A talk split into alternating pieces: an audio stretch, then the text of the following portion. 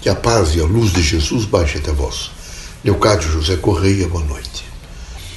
Os espíritas, vejo, eles têm a consciência da eternidade, da não finitude, consequentemente do processo evolutivo do ser, do espírito.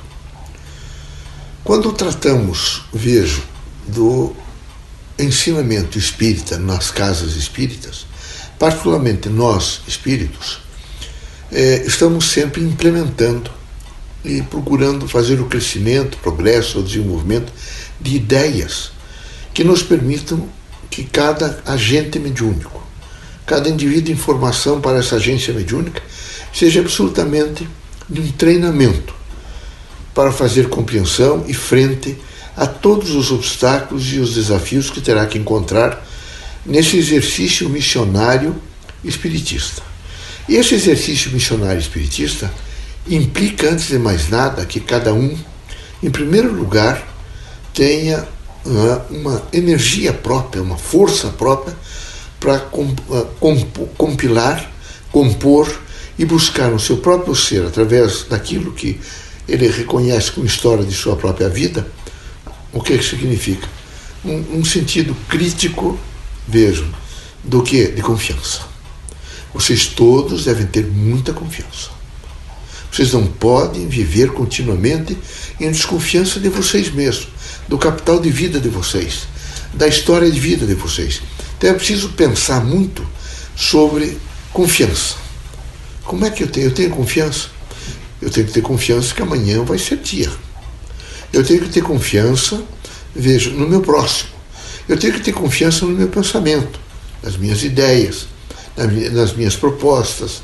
Eu tenho efetivamente que dissertar para a minha consciência o que é confiança. E eu preciso fazer isso.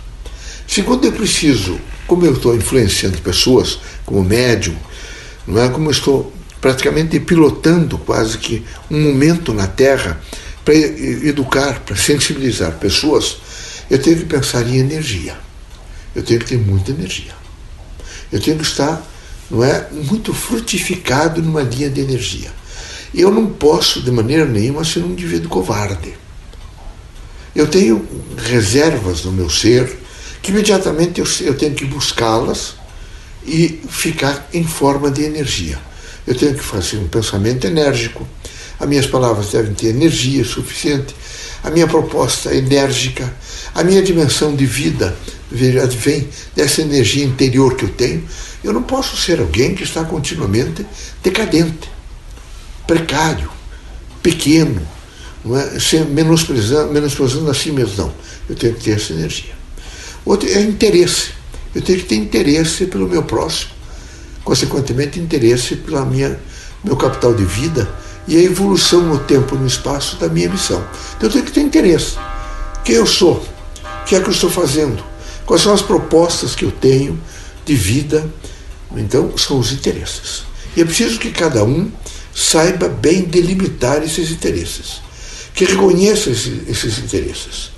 Vocês terão que trabalhar, terão que prescrutar e verificar como é que vocês, nesse momento, estão trabalhando e compondo esses interesses para fortalecê-los em objetivos de vida, que eles possam se materializar, se realizar e, ao mesmo tempo, vocês possam demonstrar aos outros que vocês não estão dentro das casas espíritas, nem tampouco estão fazendo passes, estão compondo nesse momento discursos não é? que são afirmativos da vida sem interesse. Vocês não estão fazendo por fazer.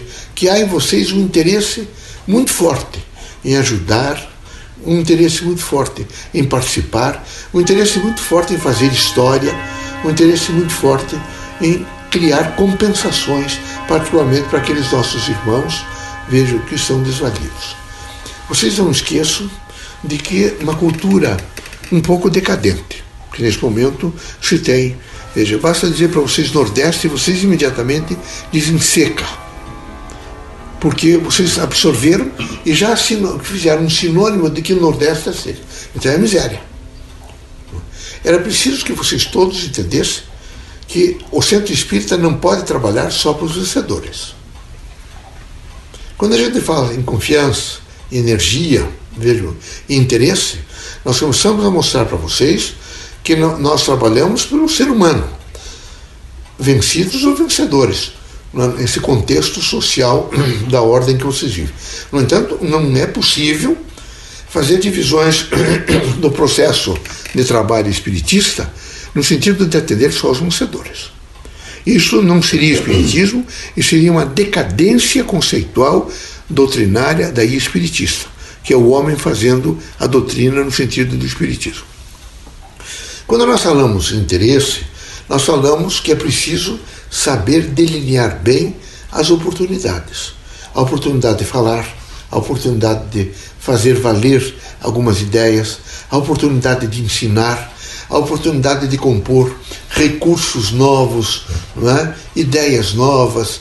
Então é muito importante essa verificação, vejo, desses interesses, um aspecto de aproveitar oportunidades.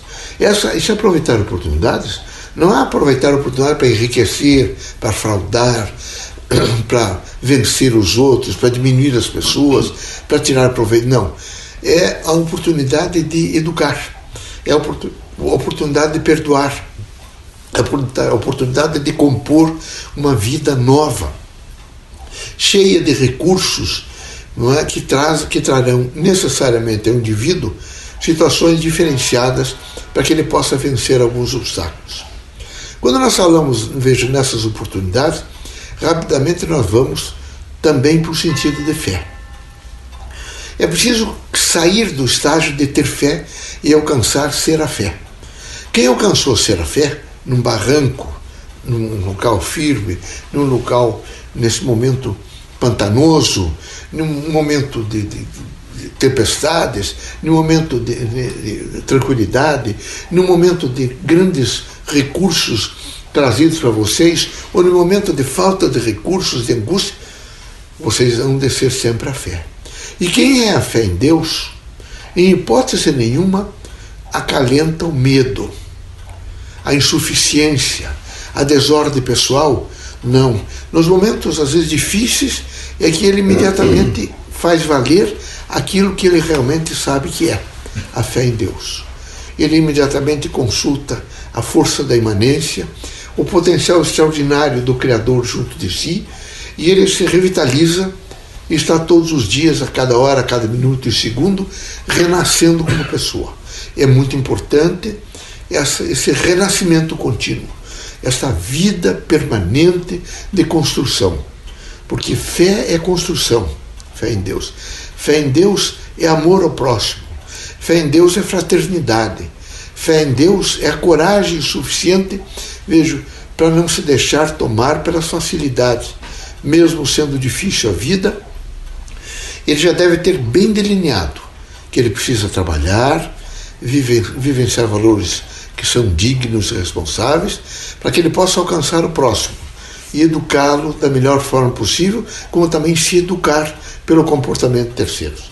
Ele deve saber observar. É? O agente mediúnico é alguém que tem que saber observar. Ele tem que estar continuamente numa observação. Sempre. Eu tenho dito a vocês que o exemplo não é nada, é tudo. E é preciso olhar para todas as pessoas, e particularmente no campo mediúnico, como é que eles estão desempenhando suas relevantes funções missionárias mediúnicas.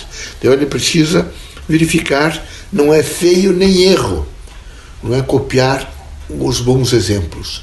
E acho que é importante vocês todos estarem sempre atentos para tentar pautar um pouco a vida de vocês para aqueles eméritos professores, para aquelas pessoas dignas que entraram em contato com vocês. É um momento, vejo do exemplo, fazendo a grande valência da educação, da fraternidade, do amor e do desprendimento. Espero que vocês entendam isso e corajosamente se componham da melhor forma possível através deste exemplo. É preciso também, nessa dimensão mediúnica, que vocês todos os dias se convoquem. É preciso ter a força da convocação. Às vezes vocês vão, é como se vocês sucateassem vocês mesmos e vocês ficam com dificuldades de se, de se auto-encontrar. E o médium espírita, o agente mediúnico, ele precisa todos os dias se encontrar. Ele precisa, às vezes, até fazer alguns confrontos com ele mesmo, para que ele possa vencer os obstáculos que ele mesmo criou. E assim ele, ele não fica negativo, nem ele coloca, vejo, na sua frente, nas suas posturas, ou na sua caminhada, o medo, a desilusão, a angústia, a fraqueza.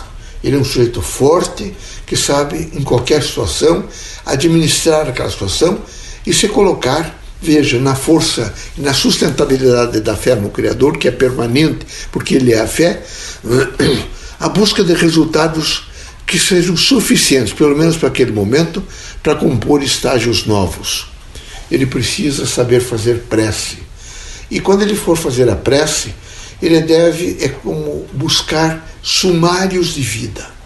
Ele tem que saber que algumas palavras foram extremamente não é, satisfatórias a ele.